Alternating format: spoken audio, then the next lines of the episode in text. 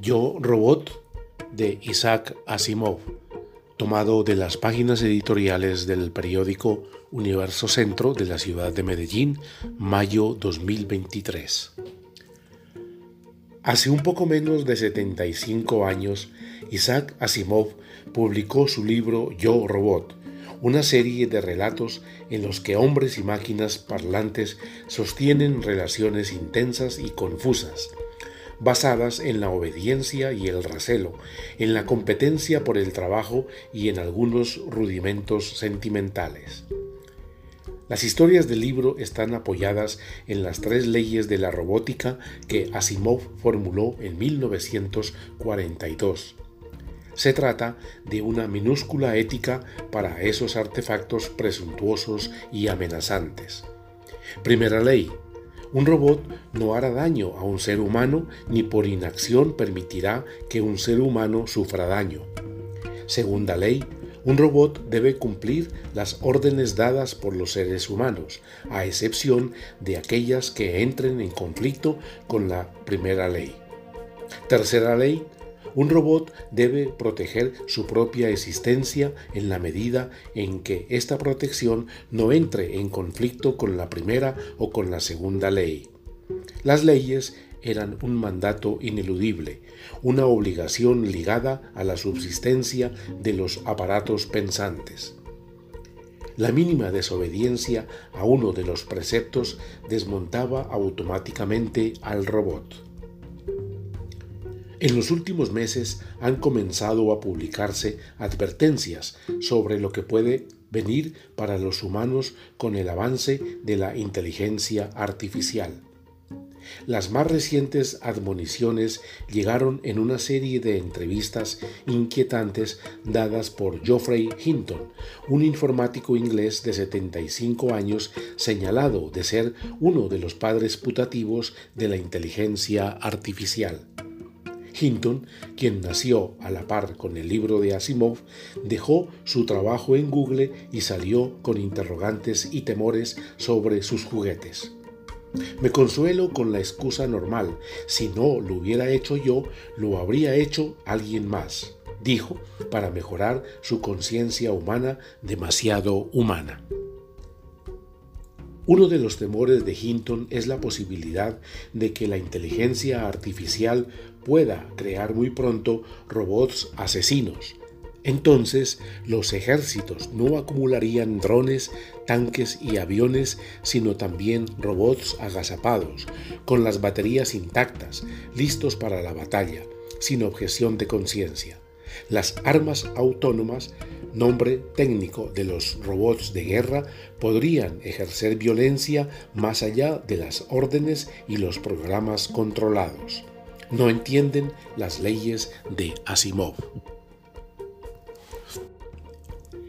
Desde la estación espacial la Tierra se ve un poco más brillante que la infinidad de luces que titilan los ojos humanos le entregan una luz extra dada por la intensidad del temor y la cuenta regresiva para volver al planeta amado. A bordo de la estación, dos hombres dialogan con Kutie, un robot especializado en análisis de datos y en el control de los sistemas de energía solar para la explotación de planetas cercanos.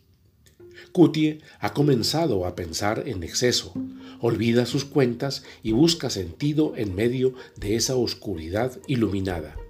La escena es al menos angustiosa. Un robot le suplica a dos humanos, sus compañeros de trabajo espacial, que le den respuesta sobre su existencia. Es el primer robot que ha manifestado curiosidad por su propia existencia. Los hombres lo miran con algo de gracia y temor y tratan de explicarle. Ahora quiero que me escuches atentamente. Lo negro es vacío, inmensa extensión vacía que se extiende hasta el infinito. Los pequeños puntos brillantes son enormes masas de materia saturadas de energía. Son globos, algunos de ellos de millones de kilómetros de diámetro. Luego le señalan la buena y vieja Tierra y le dan un dato más para sus matemáticas.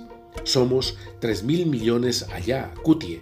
La máquina no parece muy convencida. Cutie empieza a dudar de sus programadores, los ve blandos, susceptibles al calor, a la humedad y a la radiación.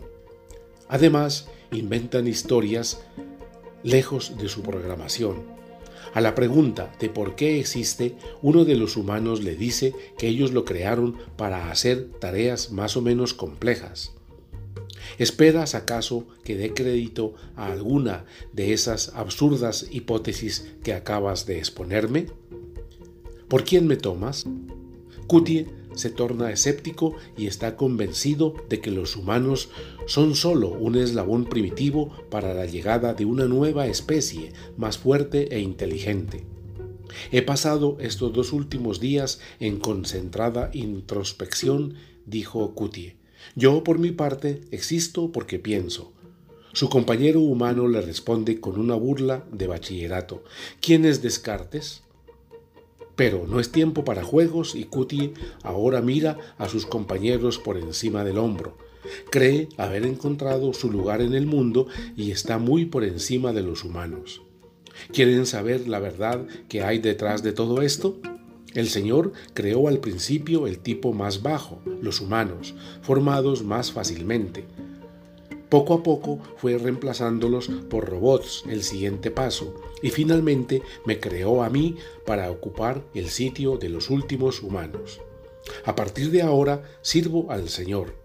El robot ha encontrado una especie de Dios al que sirve y en ese universo los humanos son seres inferiores. En el mundo de Yo Robot, las cosas se han salido un poco de control.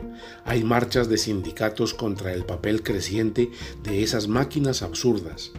Luego de algunos años de evolución de la psicología robótica, la mayoría de los países ha prohibido los robots en la Tierra. Sus tareas son ahora exclusivas de la explotación espacial además de estar creando la obsolescencia humana por su creciente participación en el mercado laboral, están produciendo dependencias indeseadas.